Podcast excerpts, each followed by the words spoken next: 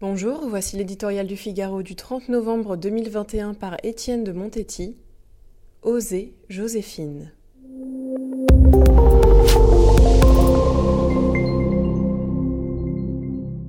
Joséphine Baker, qui entre au Panthéon, n'a évidemment pas le profil classique des grands personnages jusqu'ici honorés dans la nécropole de la République meneuse de revue, chanteuse, agent de la France libre, vedette internationale, mère fantasque à la tête d'une famille qu'elle a voulu aux dimensions de son cœur.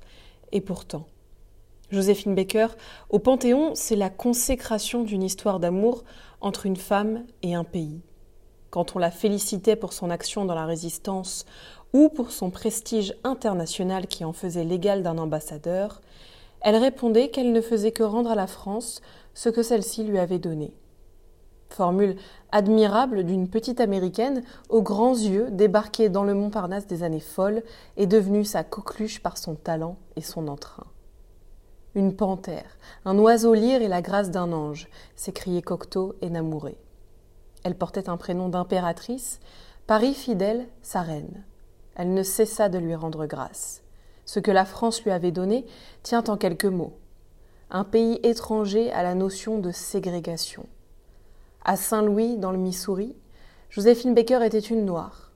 À Saint-Germain-des-Prés, en France, elle était une artiste.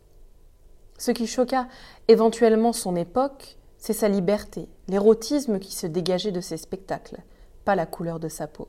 L'insolente n'avait d'ailleurs pas son pareil pour jouer avec les clichés en chantant Si j'étais blanche pour le grand bonheur de son public. Cet état d'esprit est aujourd'hui menacé. La France est accusée de racisme.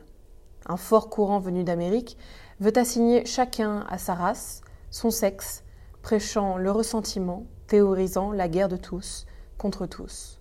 Féminine, drôle, engagée, Joséphine Baker est un parfait contre-exemple de ce modèle communautariste indigéniste dangereux. Oser Joséphine au Panthéon, c'est y faire entrer l'universalisme, non pour l'inhumer, ainsi que le voudraient ses contempteurs, mais au contraire le défendre et le célébrer comme l'essence même d'une certaine idée de la France.